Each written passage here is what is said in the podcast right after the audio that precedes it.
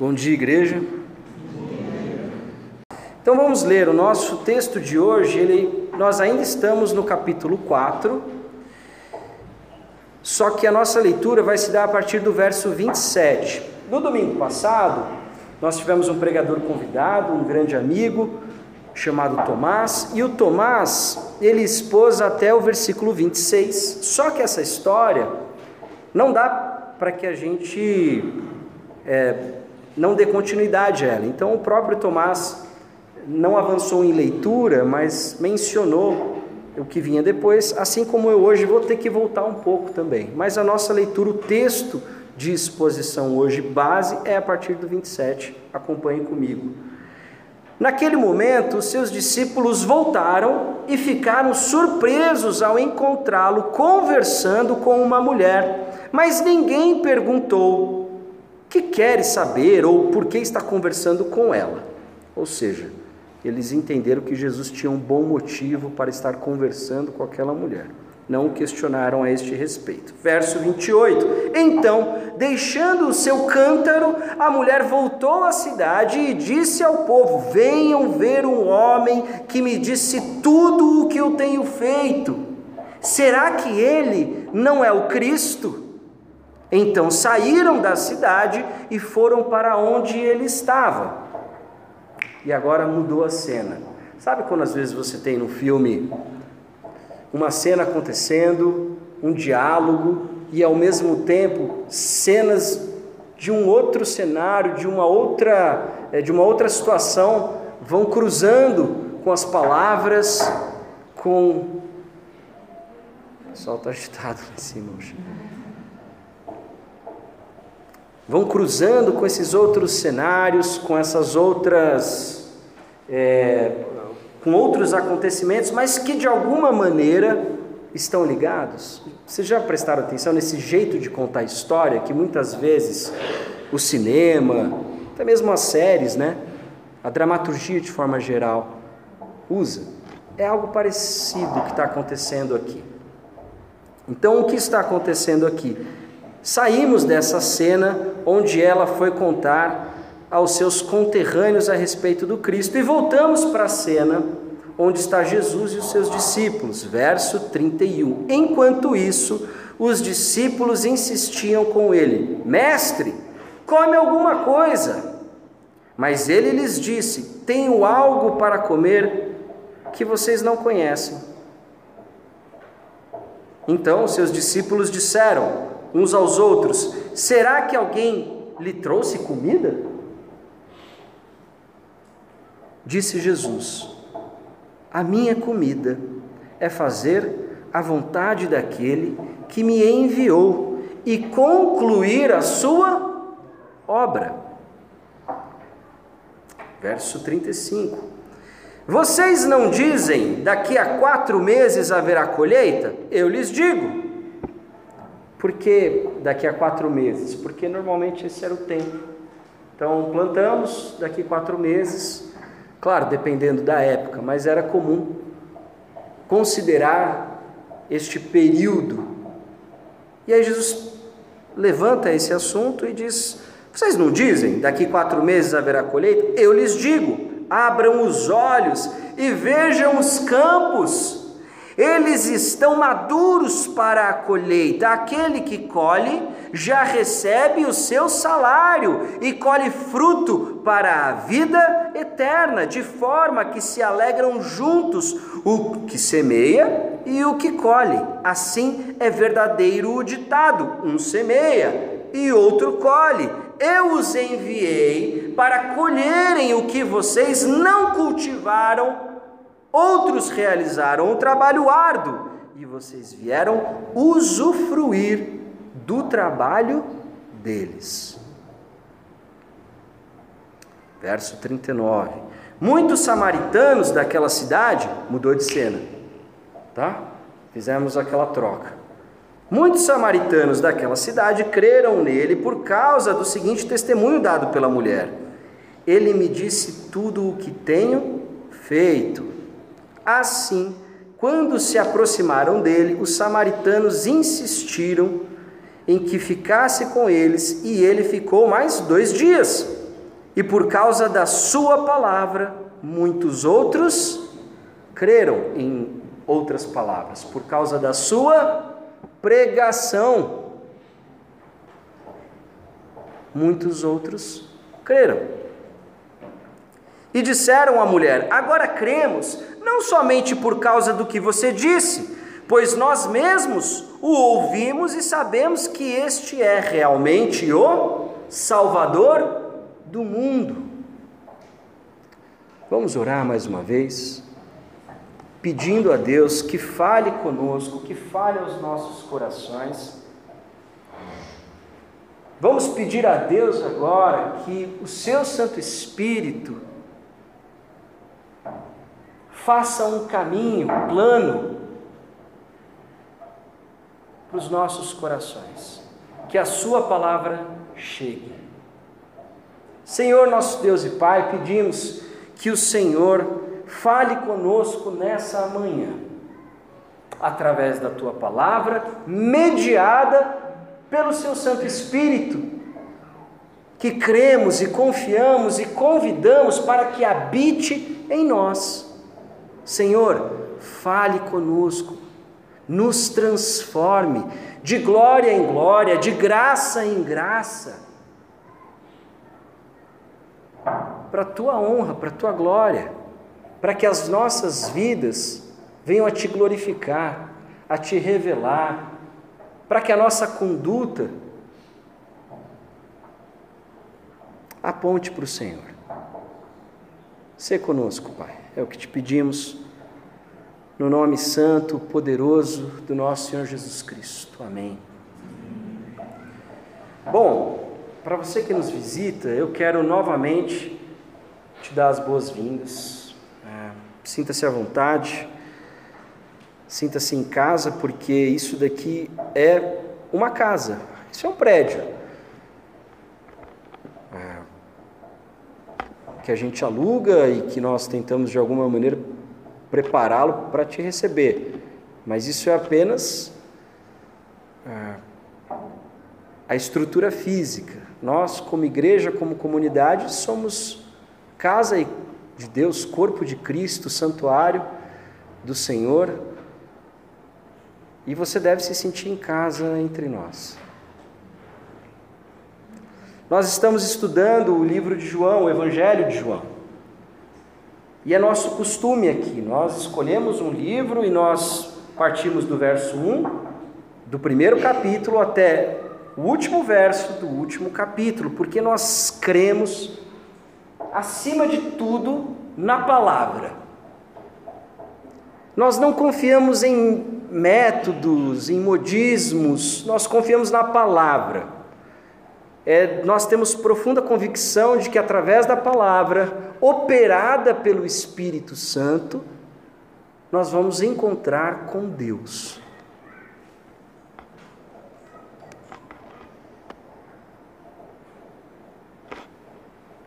Por isso a gente não quer deixar nada de fora. Nós queremos absorver, conhecer tudo aquilo que está aqui. E é um período de, de amadurecimento e crescimento não só para a igreja no que diz respeito às ovelhas e membros, mas especialmente para o pastor. Fazer isso com vocês faz parte da minha devoção, da minha jornada. À medida que a gente avança juntos, eu avanço pessoalmente. Então, Estou aqui tendo a honra e o privilégio de dividir e compartilhar a palavra de Deus com vocês.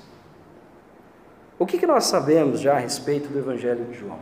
Nós sabemos o seguinte: nós sabemos que o Evangelho de João é um pouco diferente dos outros. Ele conta a história de Jesus de uma outra maneira. Ele aproveita encontros é, de Jesus que talvez uma leitura desatenta é, interprete isso como encontros é, aleatórios ou, é, ou até mesmo acidentais, mas não é assim que o autor desse evangelho pensou este evangelho. E ele explica isso para a gente lá no final. Ele diz o seguinte: Eu poderia ter registrado muitas outras coisas, muitos outros sinais, mas registrei esses para que vocês saibam que Jesus é o Messias, é o Cristo, Filho de Deus.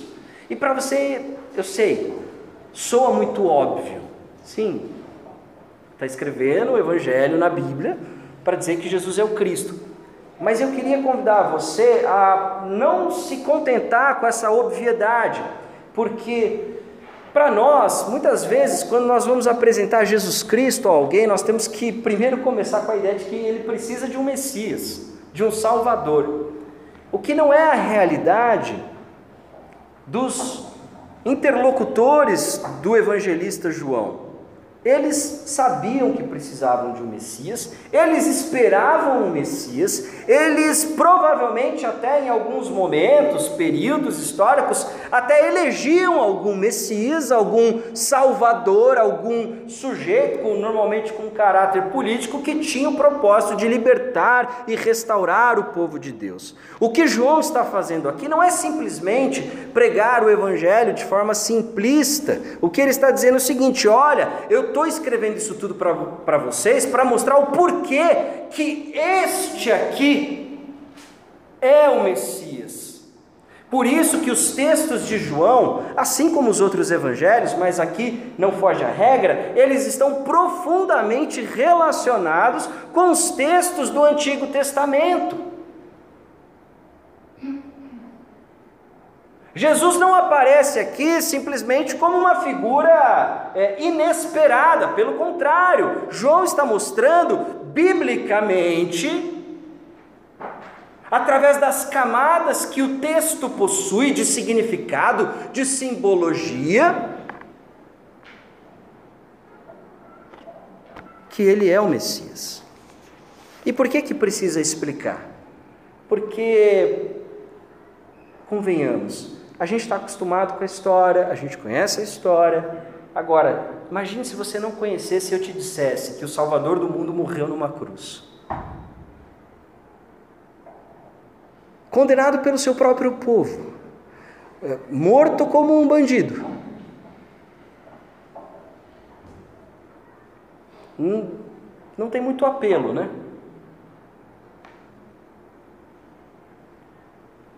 João está decodificando, ele está inserindo pistas ao longo da narrativa que vão apontando lentamente, mas de forma consistente, para o que vai ser realizado na cruz. Então, nós passamos pelo prólogo joanino, né? Aquele hino que diz que Jesus é o Logos, que Jesus é a palavra divina, que Jesus estava presente na criação e tudo foi feito por meio de Jesus. João nos apresenta mais do que um personagem histórico, mas nos apresenta Jesus como o princípio criativo do mundo. O princípio ordenador do cosmos e da realidade, porque sem ele não haveria ordem nem mesmo a criação, porque lembra que Deus lá em Gênesis cria o mundo pela palavra. Depois nós vamos para o reconhecimento público da identidade de Jesus, onde é, João Batista desempenha um papel fundamental. Depois nós vamos para o primeiro sinal miraculoso, e eu enfatizo a palavra sinal, por quê? porque sinal ele aponta para algo. Os milagres de Jesus não são simplesmente uma demonstração é, espontânea ou aleatória é, de poder dele. Olha o quanto poder eu tenho. Os milagres dele têm um papel didático, pedagógico, simbólico. O que Jesus está fazendo no casamento de Caná não é só um, um capricho ou ajudando a, os noivos a, a conservarem a festa, porque tinha acabado o vinho. Ele está sinalizando para a realidade que ele vai cumprir em última instância, que é a troca de uma antiga aliança por uma nova. Lembra que ele pega a água das talhas que eram usadas para os rituais de purificação e as transforma num vinho novo, muito melhor do que o antigo. E vamos lembrar, depois a gente vai celebrar isso, que Jesus celebra a nova aliança com uma taça de vinho que simboliza o seu sangue derramado. Então Jesus é o responsável por essa inauguração da nova aliança. Logo depois a gente tem o um episódio no templo e Jesus se apresenta como o templo. E depois ele conversa com Nicodemos, que era talvez um dos grandes eruditos, sábios daquela época, para dizer a ele que a vida com Deus e o reino de Deus não poderia ser vivido da maneira como eles estavam vivendo, que carecia de um novo nascimento, de uma nova realidade, de uma nova compreensão de realidade. É, esse diálogo com Nicodemos até confunde um pouco, mas peraí, como que eu, velho, vou voltar ao ventre de minha mãe?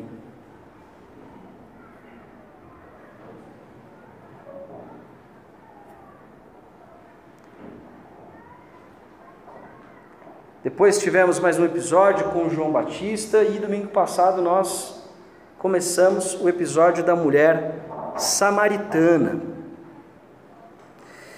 E novamente, João aproveita esses encontros para desenvolver uma série de discursos teológicos. João aproveita esses encontros, em muitos momentos o próprio narrador assume.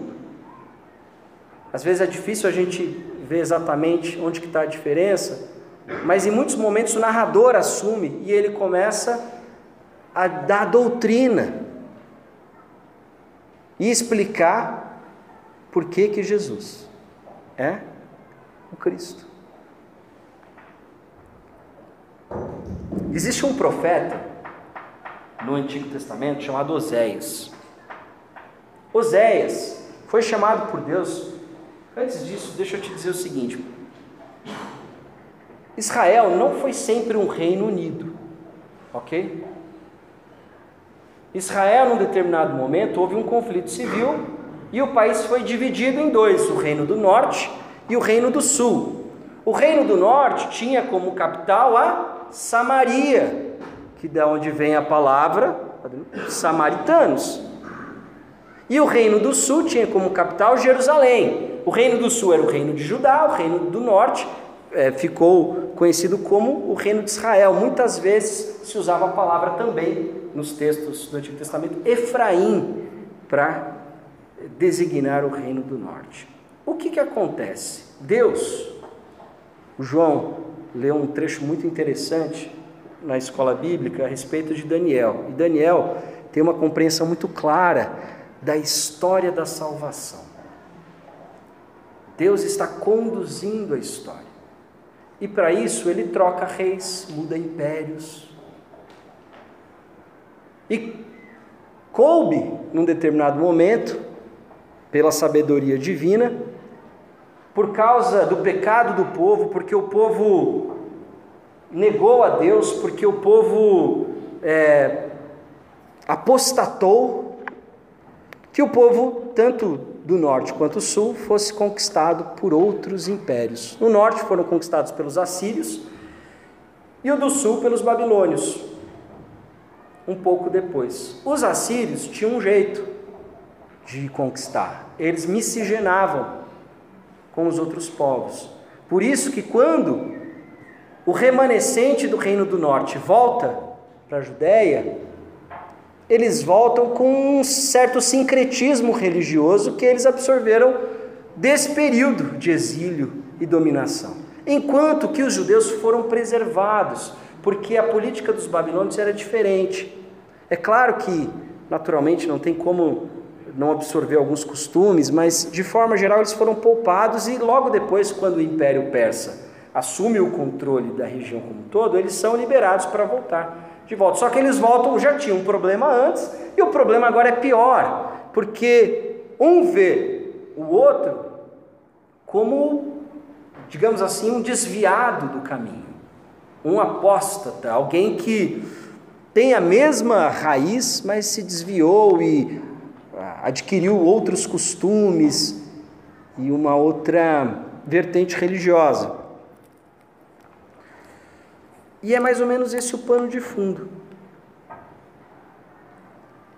da questão entre os judeus e os samaritanos. Tanto que vocês viram domingo passado que existe aí até uma, uma discussão sobre qual era o lugar sagrado, onde deveria se adorar a Deus. Era no templo de Jerusalém ou era no monte? Muito tempo antes, Deus fala através de um profeta chamado Oséias ao povo do norte. E Deus fala de uma maneira muito curiosa e desagradável. Deus diz o seguinte: Oséias, você tem que tomar uma mulher adúltera como sua esposa. E Oséias toma essa mulher como esposa e essa mulher abandona Oséias e trai Oséias com frequência.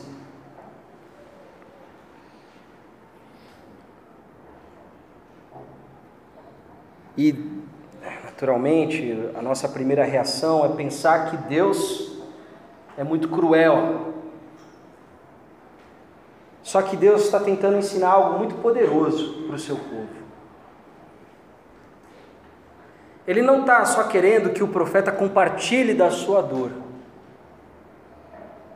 Ele está querendo que o profeta também compartilhe da extensão do seu amor.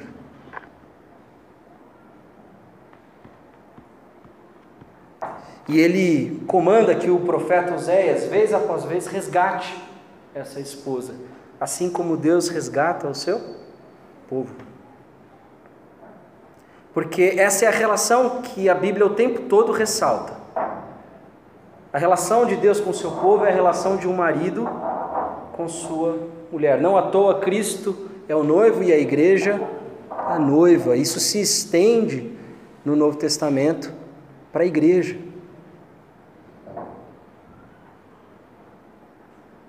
E tem uma fala muito interessante em Oséias que vai ajudar a gente a entender pouco melhor esse texto. Que está lá no capítulo 7 de Oséias, na primeira parte do versículo 1 do capítulo 7.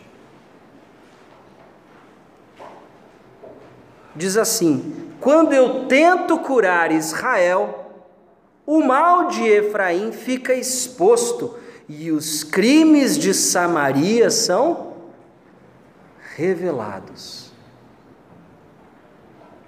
Novamente, quando eu tento curar Israel, o mal de Efraim fica exposto e os crimes de Samaria são revelados. Essa é a promessa de Deus através de Oséias para o povo do norte, dizendo o seguinte: quando eu for restaurar a aliança com vocês, eu vou expor os seus pecados e os seus crimes. Muito já se disse a respeito do texto da mulher samaritana, algumas, é, algumas interpretações até chocantes e polêmicas, que obviamente desviam a atenção do texto. Mas uma coisa é clara: o poço e o encontro de um homem e de uma mulher retrata um episódio, tipificam um episódio recorrente na Bíblia. É o encontro do noivo ou de um marido com a sua futura esposa. Isso acontece com Jacó. Aliás, esse é o poço de Jacó. Acontece com Moisés também. Obviamente, Jesus não está fazendo nenhum tipo de proposta romântica a essa mulher, mas o encontro deles tipifica o encontro de um marido com uma esposa adúltera. E essa esposa, depois desse diálogo, e de ter o seu coração, a sua história revelada por ele, vai aos seus conterrâneos e diz: Olha, venham ver um homem que me disse tudo o que eu tenho feito. Lembra? Quando eu for curar Israel e Efraim, eu vou revelar os seus crimes. Venham ver um homem que me disse tudo o que eu tenho feito. Será que ele não é o Cristo? Então, saíram da cidade e foram para onde ele estava. Fácil, né? Chegar lá. Ei, ele me falou umas coisas. Será que ele não é o Messias? Vocês não querem conferir comigo? Por que eles aceitam prontamente? Porque esse é o cumprimento da profecia feita lá em Oséias. O marido se apresenta no poço a uma esposa adúltera, a uma mulher adúltera, uma mulher que já tinha tido muitos maridos e o homem com quem ela vivia hoje não era o seu marido. Ou seja, uma mulher adúltera, uma mulher em pecado.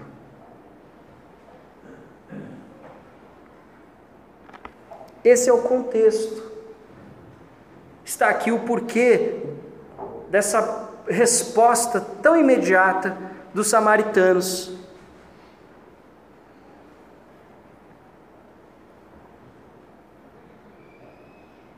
Então, você já sabe que sim, existe obviamente uma tipologia que está aludindo ao encontro de um marido com esposa, mas não tem nenhum tipo de proposta indecente ou imoral. Mas isso é usado como um símbolo para aludir a uma profecia e o cumprimento dessa profecia. Chegou o tempo de restaurar, inclusive, o reino do norte. Novamente, João explicando para os seus leitores, para os seus ouvintes, o porquê esse Jesus e não outros candidatos é o Messias. Inclusive, ele cumpre até as profecias com relação aos samaritanos. Ou vamos fingir que não está escrito no Antigo Testamento, só porque a gente tem uma rixa com eles. Está lá.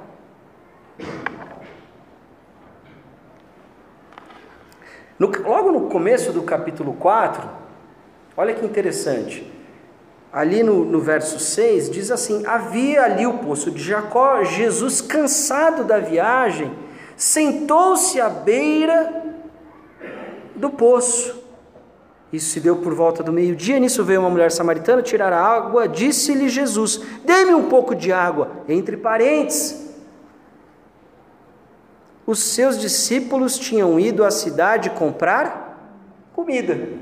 Então Jesus estava cansado, com fome e com sede.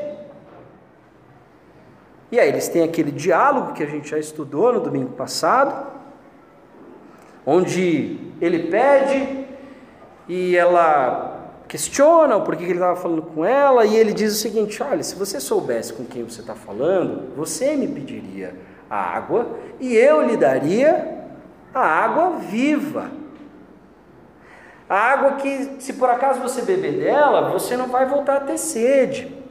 E aqui nós entramos num símbolo também presente no Evangelho de João. E o que, que a água no Evangelho de João significa? Vamos lembrar da conversa que Jesus teve com Nicodemos, aquele que não nascer da água e do espírito não poderá entrar no reino de Deus. Ele não está fazendo uma menção ao batismo como ritual, mas ele está fazendo uma menção ao texto de Ezequiel que a gente já leu também, que diz que Deus vai aspergir água sobre o seu povo, vai purificar o seu povo, vai colocar o seu espírito no coração do seu povo, e eles serão ensinados internamente, interiormente, a obedecer a sua lei e os seus estatutos, e Deus vai trocar o coração desse povo, porque hoje eles têm um coração de pedra, talvez aí até uma menção, até mesmo as pedras onde foram registradas a lei e os dez mandamentos. E ele está dizendo: não. Agora, também pegando o texto de Jeremias 31, que diz que a lei vai ser escrita no coração. Essa é a nova aliança. Todos esses episódios, o templo, as bodas de Caná, conversa com Nicodemos, elas estão tratando, a conversa com a mulher samaritana estão tratando de um mesmo assunto. Jesus vem inaugurar a nova aliança. Ele vem romper com um paradigma de espiritualidade que já está Cuidado. O paradigma de espiritualidade, não a escritura, não a lei. O paradigma de espiritualidade está caducado.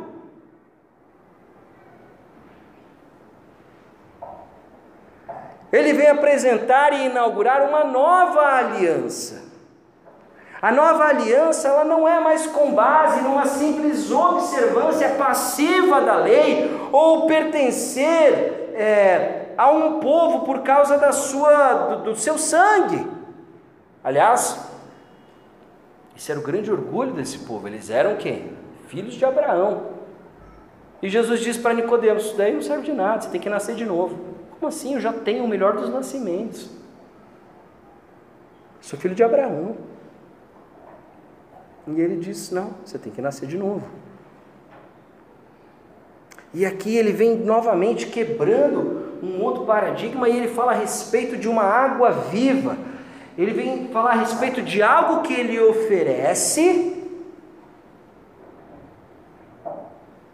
que é o que de fato o homem precisa. Digo homem, o ser humano. Eu tenho o que você de fato precisa. Eu tenho o verdadeiro alimento. Quando você lê essa água viva aqui, e é por isso que nós temos que ler com muito cuidado o Evangelho de João, porque ele faz uso sim dessa simbologia. Ele está falando do Espírito Santo. Ah, quem disse? Isso daí é interpretação sua. Mas não. Tanto que mais para frente ele diz o seguinte: No entanto, lá no verso 23, está chegando a hora, e de fato já chegou. Ou seja, a era escatológica foi inaugurada, em que os verdadeiros adoradores adorarão o Pai em espírito e em verdade. São estes os adoradores que o Pai procura. Deus é espírito e é necessário que com seus adoradores, que os seus adoradores o adorem em espírito e em verdade. Nós estamos acostumados a ler esse texto e a pensar o seguinte: é isso mesmo. Agora não tem mais essa de ter que adorar naquele templo ou naquele monte. Agora eu adoro a Deus no meu quarto, do meu jeito. Adoração é uma coisa minha, eu e Deus. Porque nós temos uma compreensão equivocada do que significa espírito. E Muitos de nós também não foram instruídos a esse respeito. O máximo que as pessoas explicaram era isso: olha, agora você não tem mais esse negócio. Em Jesus, agora você adora onde você estiver. Não está errado, embora que hajam alguns perigos aí nessa compreensão. O Espírito, voltando para Ezequiel e para Jeremias, o Espírito de Deus e também até mesmo para Joel, a profecia que Pedro, na sua primeira pregação, vai usar lá em Atos. O Espírito de Deus não é algo subjetivo. O Espírito de Deus é o caráter de Deus sendo impresso interiormente no seu coração. A lei não será algo externo, mas a lei será gravada no nosso coração e o seu povo sofrerá uma transformação de dentro para fora. Isso que significa a ação do Espírito de Deus. O Espírito, quando João, no caso Jesus e João reproduzindo a fala de Jesus, quando Jesus diz que Deus é Espírito, ele não está dizendo que Deus é uma entidade desencarnada que está passeando por aqui e nós não estamos percebendo. Espírito, espiritualidade na Bíblia se refere a uma dimensão que atua na interioridade do ser humano não numa outra dimensão invisível.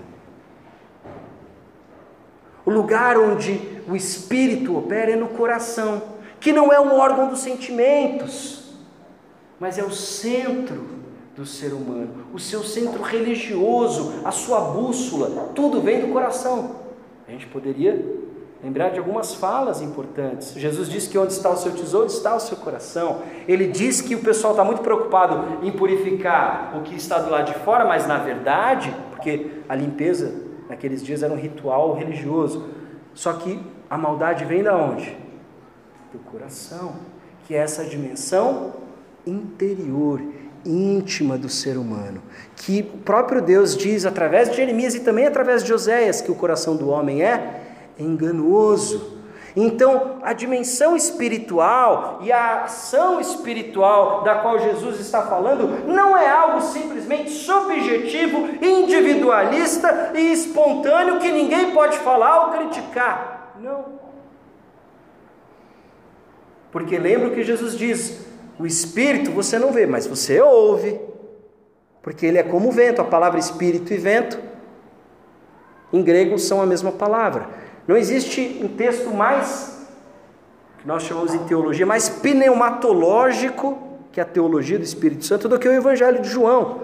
Ele passa o Evangelho todo explicando a ação e a operação do Espírito Santo. E é a ênfase do Espírito Santo em João não é é, fazer ninguém levantar da cadeira de rodas, não é falar em línguas, não é, é fazer uma adivinhação sobre o futuro. A primeira coisa que o Espírito Santo faz é te convencer de quem você é e do que você precisa. Essa mulher achava que ela precisava do quê? De água. E Jesus está dizendo uma coisa bem diferente: você precisa sim se satisfazer, mas você só vai ser plenamente satisfeita com aquilo que eu tenho para te oferecer. E aí eles começam a conversar, ela percebe que ele é profeta, e aí ela começa, então vamos ter um debate teológico a esse respeito. Quem está certo, os judeus ou os samaritanos? E ele diz o seguinte: olha, já chegou o tempo, eu estou inaugurando o tempo onde a verdadeira adoração será em espírito e em verdade. Eu disse para vocês o que isso não é, agora eu preciso dizer para vocês o que isso é. Espírito de Deus, seja no Antigo, seja no Novo Testamento, transforma você interiormente e as suas disposições internas e te inclina para a obediência e para a prática dos mandamentos e a observância ativa daquilo que Deus manda. Jesus não está falando de uma adoração ou de um culto ou de um ritual subjetivo, individualista. Ele está falando que agora não é mais sobre um ritual externo que você pode cumprir nesse lugar ou naquele. Agora o critério é outro. Não que esse fosse o critério, porque, como eu disse, no Antigo Testamento isso já era criticado. Jesus está dizendo algo muito simples: a adoração agora precisa ser com a sua vida, com os seus compromissos, com as suas decisões, com a maneira como você ama, com a maneira como você se relaciona com a maneira como você trabalha, com a maneira como você negocia, com a maneira como você trata o teu irmão, como você trata o teu inimigo.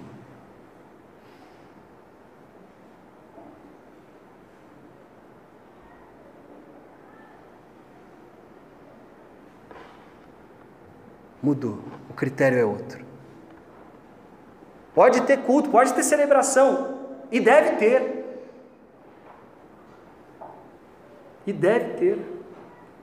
Mas o culto que o Pai espera é um culto espiritual que não é subjetivo, ele é concreto, porque o Espírito não trata de coisas subjetivas, o Espírito trata de coisas concretas. Deus vai colocar o seu Espírito no seu povo para que a lei seja escrita no coração. Não é sobre sentimentalismo, não é sobre experiências místicas ou esotéricas ou extracorporais, não é, não é sobre nada disso. Como diz Jesus no Sermão do Monte, é sobre fazer a vontade do meu Pai. E se você não fizer, não adianta me chamar de Senhor, porque eu não te conheço. É sobre obediência é sobre uma mudança interna, uma disposição, uma compreensão muito profunda de que você não sabe o que é melhor para você. Você não sabe o que é melhor para os seus filhos, você não sabe o que é melhor para os outros, para sua mãe, para sua tia. Você descobre aquilo que se perdeu lá com Adão e Eva. O que, que foi mesmo? Eles foram tentados pela serpente a serem como deuses, conhecedores do que é o bem e do que é o mal. Em outras palavras, juízes sobre o que é o certo e o errado. Não, a minha opinião é essa. O que eu acho é isso. Não, eu vejo dessa maneira. O discípulo de Jesus e aquele que é alcançado e habitado pelo Espírito Santo de Deus é tomado por uma profunda humildade que não é modéstia. Não é essa humildade fake. Você fala, não, imagina, eu não sou nada disso. Não, eu não sou, você que é. Não, não é isso. Não é isso. É uma humildade no sentido de humilhação. Sua capacidade cognitiva, as suas experiências, o seu entendimento, seus diplomas, sua riqueza, como João bem colocou agora há pouco na escola bíblica, porque é, é, é o espírito da, da citação de Paulo: isso tudo é cocô. Literalmente. Paulo tem todos esses atributos como esterco. Perto.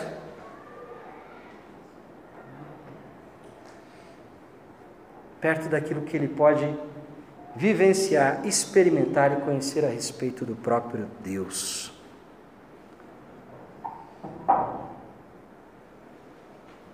São esses adoradores que Deus está procurando. Pessoas que o adorem espiritualmente de forma genuína, em espírito e em verdade. Adoradores espirituais genuínos. O, o, ver, o verdade aqui está em oposição à falsidade. Lembra daquela. Da, próprio Deus falando através de Isaías: Esse povo me adora com os lábios, me honra com os lábios, mas o seu coração está distante de mim. É isso que Jesus está resolvendo, é esse problema. Eu tenho um discurso, eu tenho, eu encho a boca para falar que eu fiz, que eu sou, ó, eu não sou como eles. Obrigado, Deus, porque eu oferto, porque eu sou assim, porque eu sou generoso. Olha aqui, ó, vou postar uma foto no meu Instagram, como eu faço boas ações. Eu vou na igreja, eu canto, ou talvez eu não seja religioso, mas eu sou uma pessoa muito moralista. Eu sou uma pessoa que assim, eu não sou que nesses hipócritas das igrejas. Aliás, os fariseus hoje eles não estão dentro das igrejas, eles estão fora. Hoje a gente percebe um farisaísmo secularizado. É o farisaísmo que não precisa de Deus, porque você é bom, não é porque você segue a Deus, é porque você é do bem. Porque você faz o bem, porque você ajuda, é porque você não é preconceituoso sabe? É porque você tem um discurso inclusivo, que respeita, que. É o farisaísmo secularizado. Eu aceito todo mundo. É um mas e por isso eu sou do bem. Eu reconheço os que estão, os que são mais humildes do que eu mas ao mesmo tempo eu gosto de fazer isso para uma plateia.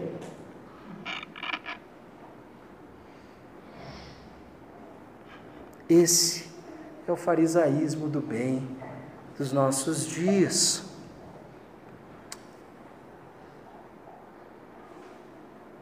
É o que é. É o que é.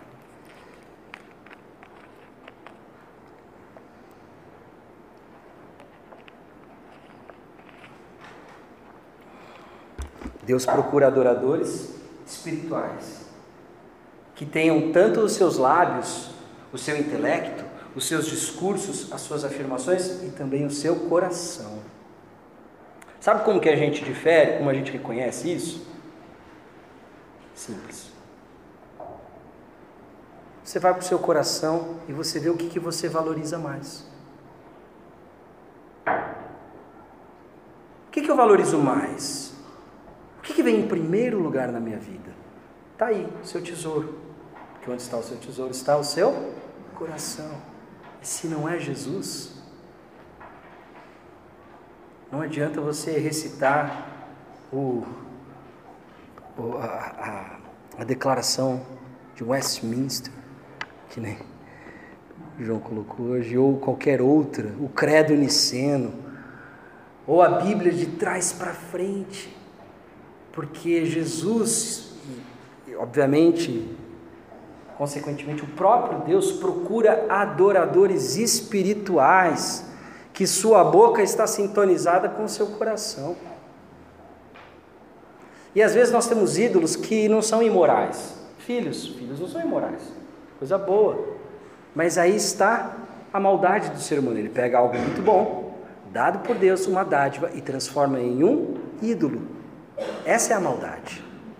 E aí eu vivo para isso. E aí eu tenho que fazer, porque eu sei o que é melhor. E aí você quer se realizar. Pode ser uma carreira. E você fala: não, eu só vou ser alguém quando eu fizer isso, e para isso eu preciso é, vencer uma série de obstáculos e negociar uma série de valores para que eu alcance o meu sonho. Tudo é ídolo. E o que Jesus está dizendo é o seguinte: olha, tá vendo? Você tem uma sede insaciável. Todo dia você tem que vir no poço buscar água mas eu estou te oferecendo algo que você não tem, você não tem, você não conhece. Porque, e ele diz num ponto muito interessante, vocês adoram e falam de coisas que vocês não conhecem, falando dos samaritanos. Mas eu vim te oferecer a água da vida. Em outras palavras, eu vim te oferecer um sopro, um fôlego, uma inclinação de vida santa, renovada. Eu vim regenerar você. Eu vim te dar um novo nascimento, uma nova vida, porque eu estou inaugurando uma nova aliança, um novo paradigma de espiritualidade. E aí, isso chama a atenção dela, porque afinal de contas ela conhecia a profecia de Oséias, os seus conterrâneos conheciam a profecia de Oséias, e ela vai lá. E enquanto ela vai lá, o que, que acontece? Ela deixa o cântaro dela, ou seja, o seu balde, ou a sua, o seu vaso, aquilo que ela estava usando para carregar a água, e vai correndo para a cidade. Essa informação é importante. João não colocou aqui por acaso. Por que, que ela deixou o recipiente de água dela lá, que ela foi lá buscar e saiu correndo? E depois, porque lembra que os discípulos voltam com o quê? Com a comida que eles compraram na cidade. Jesus, trouxemos coisas para o senhor comer. Não quero. Espera aí. Mas lá no começo do capítulo disse que ele estava cansado da viagem, sentou-se à beira e pediu um pouco de água à mulher. E ele diz: Não, não quero, estou satisfeito. Hã? Mas alguém trouxe comida para ele, será? E ele diz: O meu alimento é de uma outra natureza. E eles continuavam não entendendo. E Jesus diz: A minha comida é fazer a vontade daquele que me enviou e concluir a sua obra a minha comida, o meu alimento, aquilo que me sustenta, aquilo que me satisfaz, é fazer a vontade daquele que me enviou e concluir a sua obra. Jesus já não estava mais com fome, Jesus não estava mais cansado nem com sede, porque naquele exato momento ele cumpriu a profecia que havia sido feita para aquele povo e eles creram. Porque ele é satisfeito ao realizar a obra que o Pai confiou a ele. E aí ele diz algo muito interessante aos discípulos. Ele diz o seguinte: olha, vocês não dizem que daqui quatro meses haverá colheita? Vai lá, planta e quatro meses você pode fazer a, pode ceifar e, e pegar o, o fruto. Eu lhes digo: abram os olhos, vejam os campos, eles estão maduros para a colheita.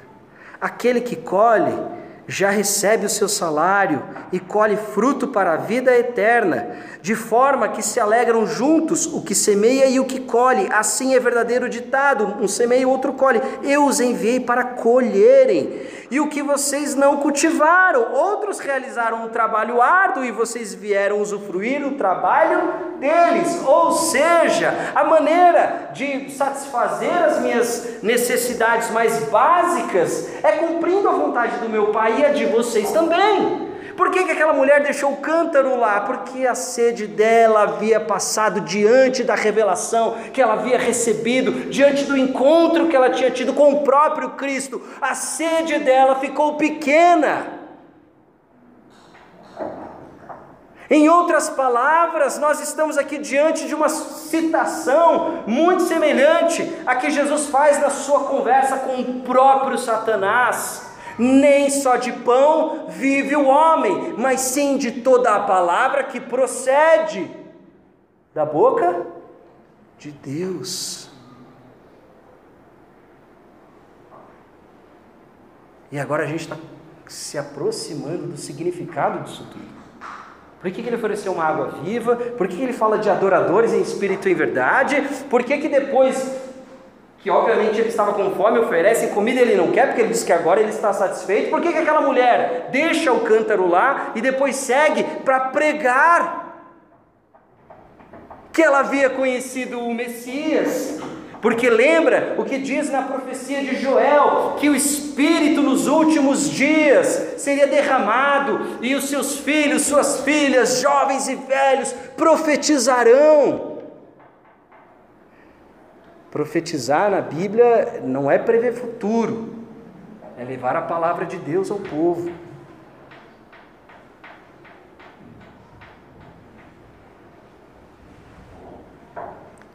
E Jesus diz o seguinte: olha, e diante de vocês há uma notícia maravilhosa: vocês não têm que semear. Vocês não têm que semear. Vocês só têm que colher apenas colher.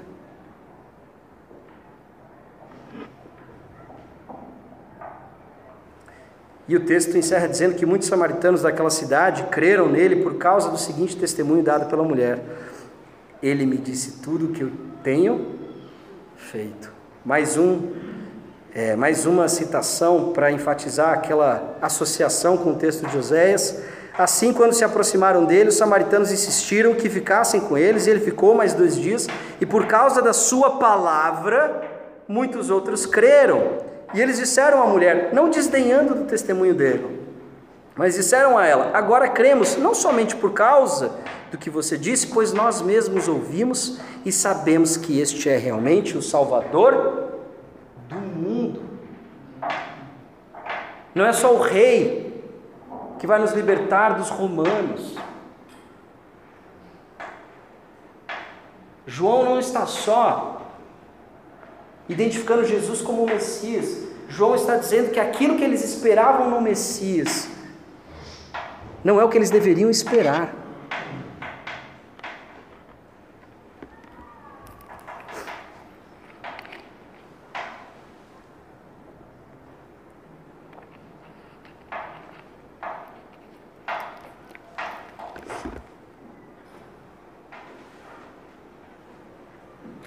O grande problema da vida do homem, do ser humano, é encontrar sentido na vida.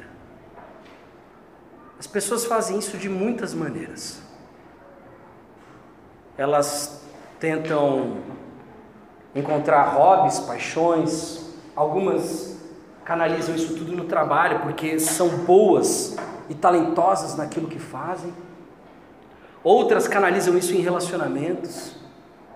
Outras procuram filosofias, ideias novas de vida para que para poderem explicar a si mesmos.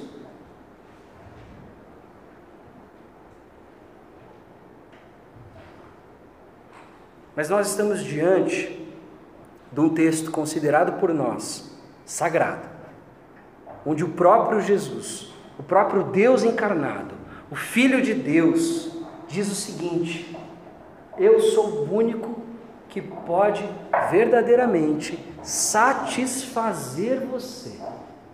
Você é um ser desejante. Se tem algo que o ser humano é, desde o momento que nasce, é, é desejo. Primeira coisa que o neném pede é pelo peito da mãe. E chora por isso. E é uma dificuldade tirar depois. Dá trabalho. E quanto mais tempo passa, mais você descobre desde a sua infância que sempre você precisava de algo a mais para ser feliz, para ficar feliz. Em alguns momentos foi um brinquedo. Bons os tempos onde tudo que você precisava era um brinquedo. Depois é uma formação, depois é um emprego, depois é uma pessoa. Porque se eu não tiver uma pessoa comigo, eu não sou ninguém. E quantas pessoas fazem decisões, tomam decisões ruins, ruins, porque achavam que a sua felicidade dependia de ter uma outra pessoa.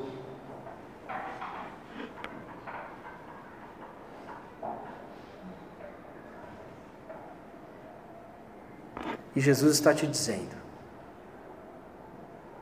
Eu tenho algo que vai satisfazer você plenamente. E depois que eu te der, você não vai ter mais sede.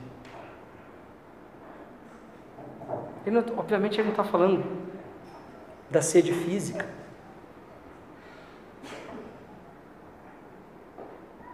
Ele está falando que essa sede, por mais que ela venha a ser saciada, existe uma outra que continua. E o que Jesus está dizendo para essa mulher é o seguinte: olha, existe um novo paradigma espiritual que eu estou inaugurando, que na verdade é novo só porque está sendo inaugurado agora, porque é o caráter e o coração de Deus.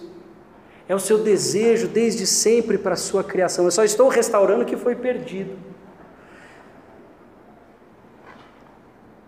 Deus é espírito. Deus quer habitar em você. Deus quer viver através de você.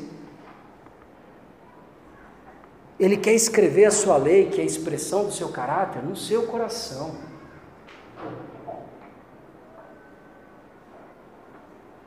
E se você viver assim, se você receber isso,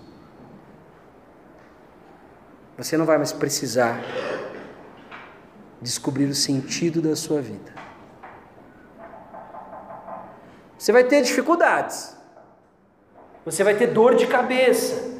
Você vai ficar triste, você vai perder pessoas e, e você vai passar talvez por alguns lutos e a vida é difícil e Jesus não está dizendo que não é, ele só está dizendo o seguinte: você sabe para onde você tem que ir e você sabe o que você tem que fazer agora, porque o que essa mulher fez logo depois dessa revelação foi proclamar que o Cristo havia chegado.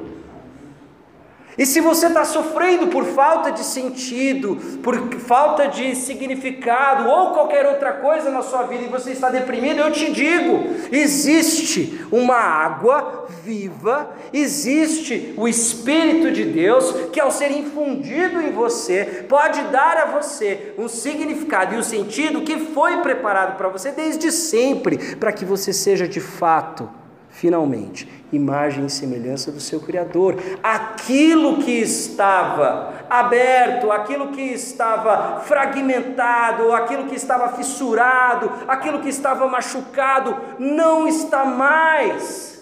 Eu tenho aquilo que só eu posso dar, porque só eu conheço de fato o seu coração e sei o que você precisa, porque eu estou te dando a mim mesmo.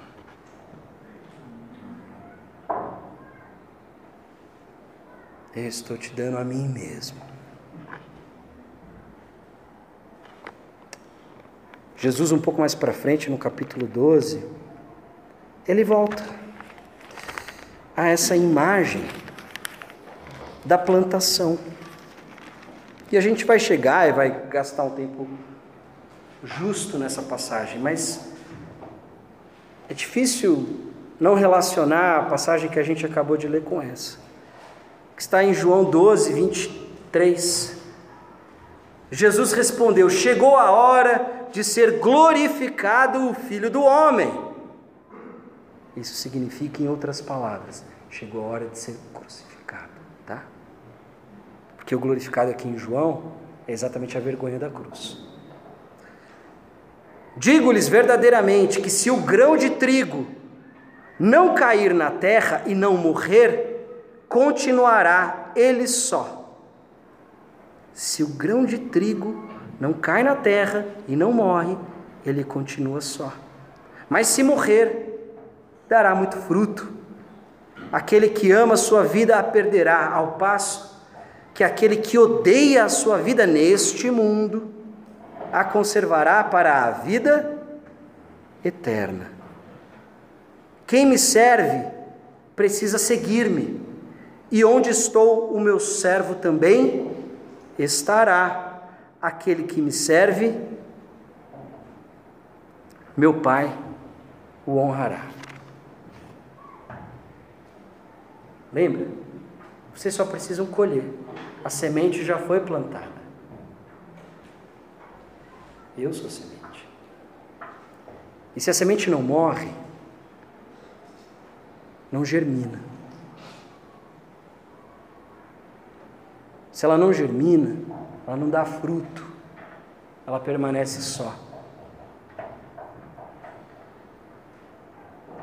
O sentido que Jesus dá à sua vida, aos seus discípulos, o alimento vital do qual nós tanto precisamos, não é nada que os nossos olhos possam almejar ou que as nossas mãos possam tocar. Aquilo que Jesus pode nos oferecer de fato, através dessa infusão espiritual em nós, através dessa transformação, dessa nova vida, desse novo nascimento, é uma missão. É uma jornada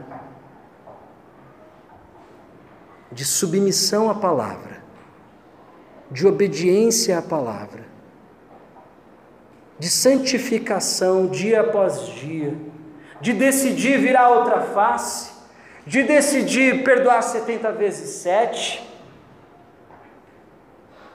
de decidir amar o seu inimigo e orar por aquele que o persegue.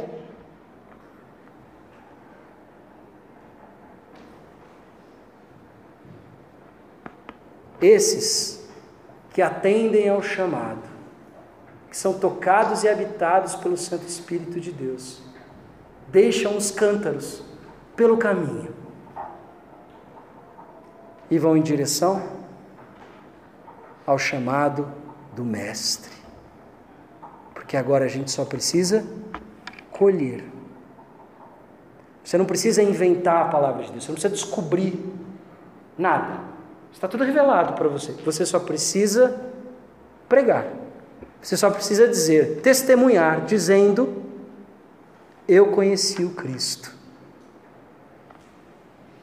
E agora, aquela sede mais profunda que sempre habitou no meu coração, não há mais. Eu sei o porquê que eu estou aqui. Eu sei o porquê que eu nasci. E agora eu estou nascendo de novo.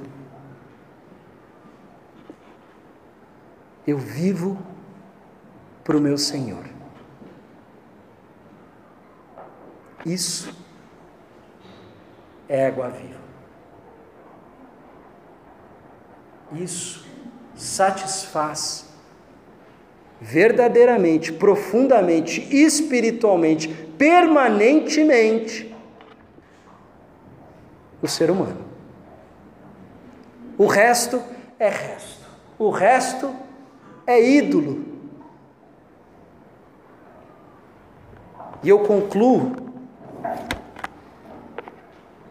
o sermão do dia de hoje citando meu tão querido João Calvino ao comentar essa passagem que diz o seguinte: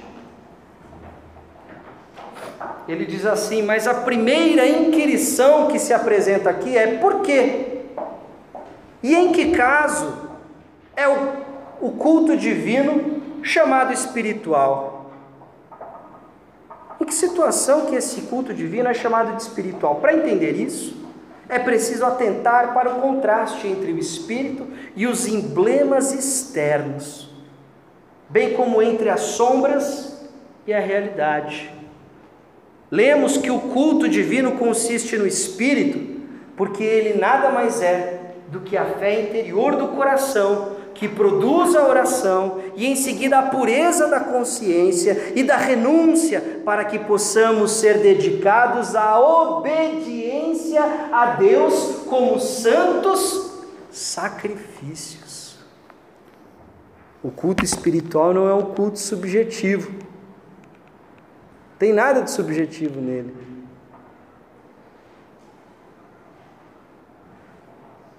Ou sujeito a interpretações ou relativo. Não.